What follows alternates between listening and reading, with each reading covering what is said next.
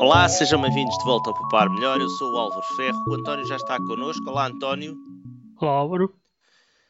António, esta semana, o que é que tu aprendeste sobre os aviões? Para além das histórias todas que já sabemos sobre os pilotos que se fecham dentro da cabine e que não deviam ficar para lá sozinhos, não nos vais falar nisso, pois não? Não, não, mas. mas eu... Lembraste disso? Lembrei-me disso. Lembrei-me disso, não, dessa não, porque essa foi posterior mas lembrei-me das anteriores ou das outras que nem se sabe. Passado mais de um ano não se sabe muito bem ainda o que não se sabe muito bem nem muito mal, não se sabe o que é que ainda aconteceu.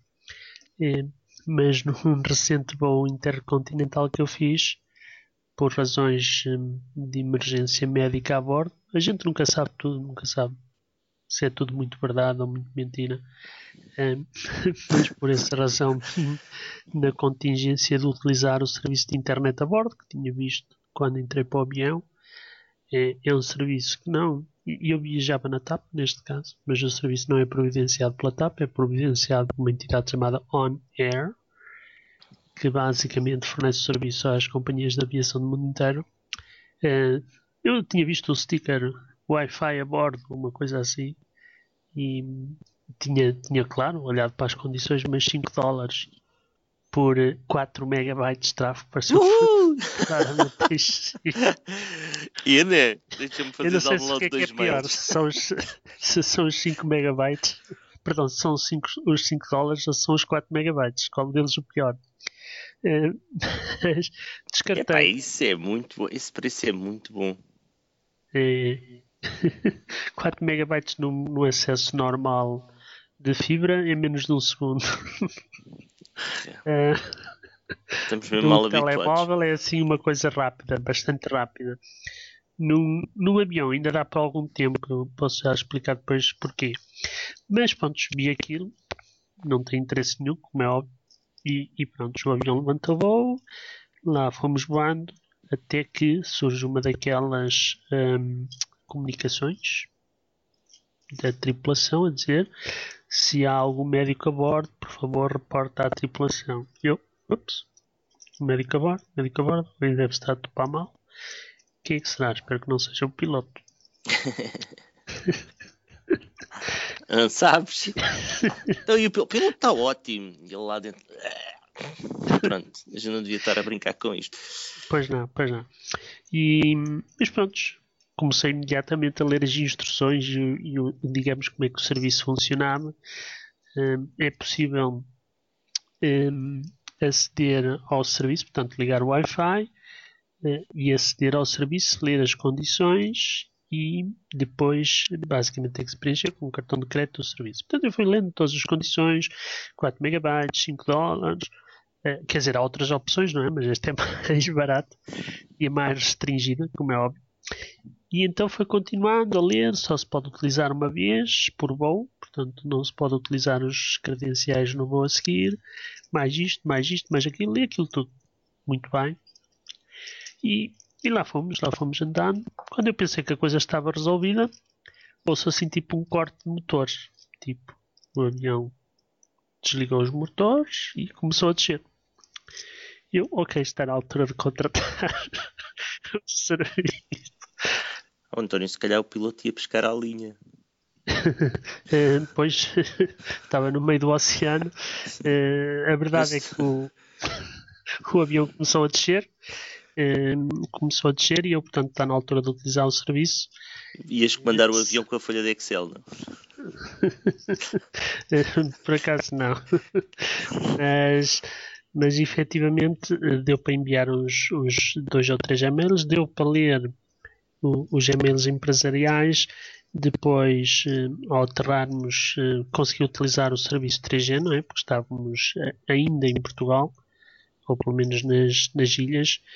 E, e pronto, depois sabia que ia retomar o voo e quando retomámos o voo, lá aproveitei até para pôr mais em dia os e-mails que, que tinha em termos profissionais. Só que quando vou testar pela segunda vez, ou digamos no mesmo voo, mas na segunda etapa, eh, não consigo com as credenciais que tenho a aceder. E aí descobri que estava num voo diferente. Eh, é uma... Os tripulantes asseguraram-me que não, que estava no mesmo voo, mas eu mas daste avião? Antes de avião. Não, não, eu não cheguei a sair do avião. O- a verdade é que o avião fez um reset, ou seja, desligou tudo e o sistema foi abaixo, fez reboot e, Tu e pronto, lá ficaste, tive eu- ficaste o teu dinheirinho querido. Não, eu depois falei com a tripulação, eles garantiram-me que eu eh, poderia eh, subscrever outra vez o serviço e que me seria devolvido. É claro que ainda estou à espera, ainda vou esperar. Isto vai ser uma luta que vai valer mais que os 5 dólares, mas dá vai dar para perceber se eles efetivamente, eh, digamos que me devolvem ou não o dinheiro conforme prometeram. Embora, Ainda foste pedir para devolver o dinheiro. sim, uma reclamação a bordo, que ninguém sabe muito bem como é que se faz uma reclamação a bordo. E- Tinhas pronto, muito com- tempo livre. Por acaso Quantas horas era o voo? O voo era 8, 9 horas. Já, Ui, tinhas muito tempo. Portanto, tinha, tinha muito tempo. Mas pronto, serve, serve este artigo também para dar a conhecer que, em alguns casos, pode-se justificar, embora tenhamos que ser muito poupadinhos, e daí contarmos esta história no, no Poupar, porque 4 megabytes dá para muita coisa. Mas vamos dar algumas indicações de como efetivamente conseguir sobreviver e ler os mails e enviar e-mails eh, em próximos artigos também eh, com 4 megabytes. E isto, infelizmente, não é só válido para aviões, porque também eh, nós próprios em plafons de 3G e em plafons de telemóveis muitas vezes estamos limitados para isso. Não quero é falar outra- nisso. Também é outra história. Não me irrites.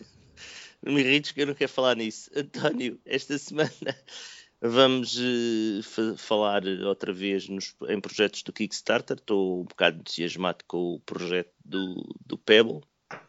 Mas vamos também fazer uma revisão em alguns projetos eh, crowdfunded ou, eh, que eles têm, que o Kickstarter tem lá, em que nem tudo corre como esperado. Tu alguma vez investiste em algum destes projetos? Eu não, confesso que não. Nem nos portugueses, nem nos estrangeiros, não é? Não, Portanto, nem sequer te preocupas a ver. não tenho seguido. Não tens seguido. Mas e o, tu és um entusiasta do Shark Tank. Sou um entusiasta do Shark Tank, embora como estava fora e esta semana não tenha visto, portanto ainda não sei as novidades do- da versão portuguesa, mas sim, sim, sou entusiasta e, e acho que eh, projetos como o Kickstarter, que é talvez mais reconhecido, mais, um dos mais antigos, mas já há, há também outros em termos nacionais e não só, são, são projetos muito interessantes. Eh, como tudo na vida, algumas vezes funcionam e outras vezes não, não é? Pois a questão é que há mesmo muitos projetos que não funcionam, não é? Muitos projetos que não atingem os objetivos. E isso é uma coisa que as pessoas devem preparar-se, não é? Tu que tens uma empresa tua, não sei como é que, qual é a tua experiência, mas eh, de ter feito muitas coisas que não foram um sucesso, não é? Umas funcionam bem, outras nem por isso. Outras menos bem. É como tudo na vida, não é? E, tens que, e a pessoa tem que se levantar e continuar a, a lutar pela- pelas suas ideias. Exatamente. António, esta semana ficamos por aqui. Obrigado, António. Desde Álvaro?